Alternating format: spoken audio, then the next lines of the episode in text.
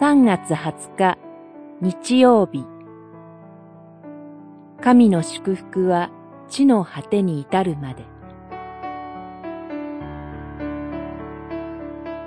詩編67編。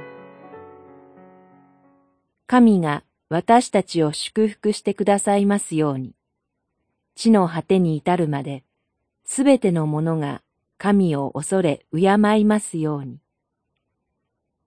六十七編八節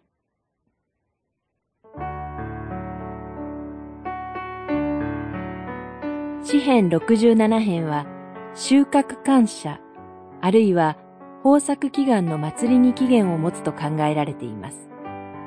表題、指揮者によって伴奏付き、アロンの祝福、民数記六章の響きを持つ冒頭、おそらく改修による応答の繰り返し句、四節、六節などから、旧約時代の古楽器の演奏をバックに、祭祀と改修が一体となって主に感謝を捧げている映像が浮かんできます。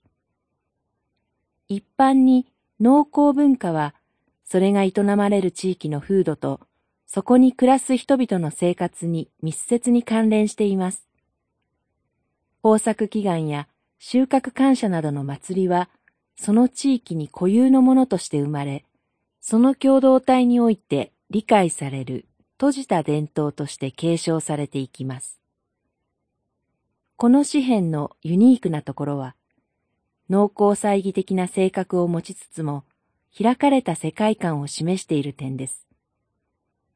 収穫の恵みに直接的に関係する人々だけでなく、究極的には地の果てに至るまですべてのものが神の祝福に預かるべきものとみなされています。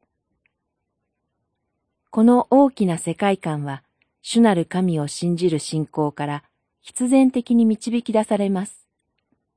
主はそれぞれの土地の土着の神々ではなく、天地万物を創造され、今も、そして永遠にすべてをすべ収められる唯一の神です。